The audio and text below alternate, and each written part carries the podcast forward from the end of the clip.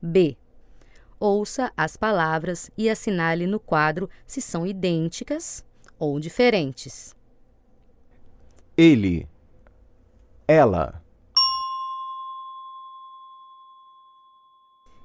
Penhor. Penhora.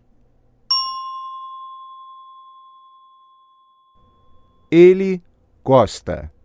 Ela gosta.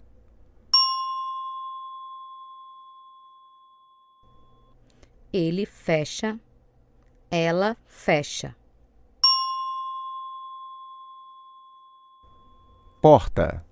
Porto. Porto. Porte. Andar. Andar.